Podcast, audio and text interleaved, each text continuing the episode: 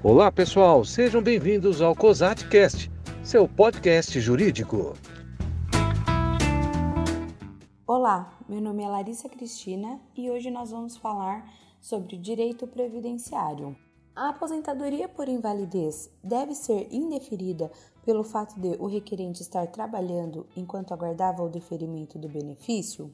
Imagine a seguinte situação: uma pessoa requereu o benefício da aposentadoria por invalidez perante o regime geral da Previdência Social e o seu pedido foi indeferido. Após, o requerente ajuizou a ação contra a autarquia, pedindo a concessão do benefício. Ocorre que durante o período de análise, o requerente precisava se sustentar e, assim, mesmo diante de suas dificuldades, se sacrificou e continuou trabalhando como empregado. Após o resultado da sentença que julgou o pedido procedente, condenando o INSS a implementar a aposentadoria por invalidez em favor do segurado, bem como a pagar as prestações retroativas, o INSS recorreu da sentença, questionando a capacidade laborativa do segurado e, alternativamente, o pagamento das prestações retroativas, com base na Lei 8.203 de 91, que proíbe que o segurado receba o benefício por incapacidade de forma concomitante com seu salário,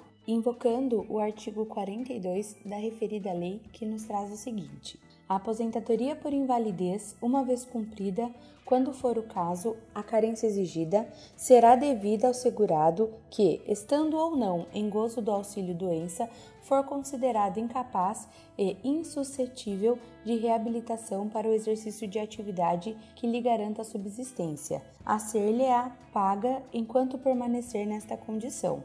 Bem como também no artigo 46, que nos traz o seguinte: o aposentado por invalidez que retomar voluntariamente a atividade terá sua aposentadoria automaticamente cancelada a partir da data do retorno. E por fim, também o artigo 59, que nos traz que o auxílio doença será devido ao segurado que, havendo cumprido, quando for o caso, o período de carência exigido nesta lei, fica incapacitado para o seu trabalho ou para a sua atividade habitual por mais de 15 dias consecutivos.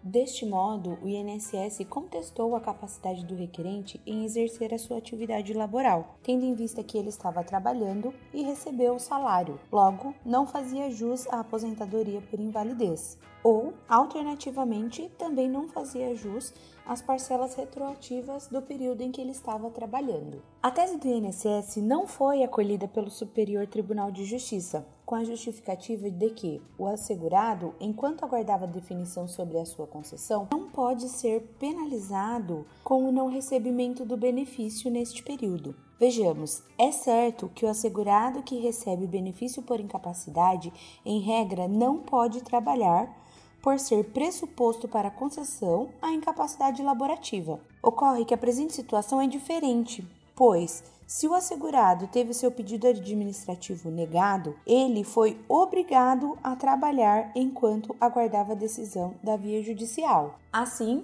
o STJ fixou a seguinte tese sobre o tema: no período entre o indeferimento administrativo e a efetiva implantação do auxílio-doença ou de aposentadoria por invalidez, mediante decisão judicial, o segurado do regime geral da Previdência Social tem direito ao recebimento conjunto das rendas do, tra do trabalho exercido, ainda que incompatível com a sua incapacidade laboral e do respectivo benefício previdenciário pago retroativamente. Vejamos que esse também era o entendimento que já prevalecia tanto no STJ como na TNU. A súmula 72 da TNU nos traz que é possível o recebimento de benefício por incapacidade durante o período em que houve exercício de atividade remunerada, quando comprovado que o segurado estava incapaz para as atividades habituais na época em que trabalhou. Ou seja,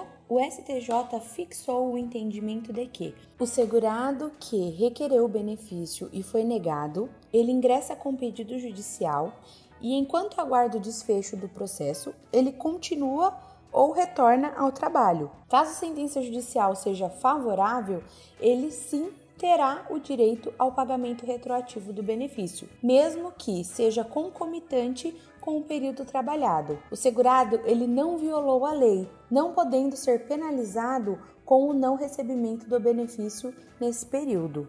Vale ressaltar que cada caso tem sua particularidade que deve ser analisado de forma individual. Por hoje é só, espero que tenham gostado. Um forte abraço e até o próximo COSATCast.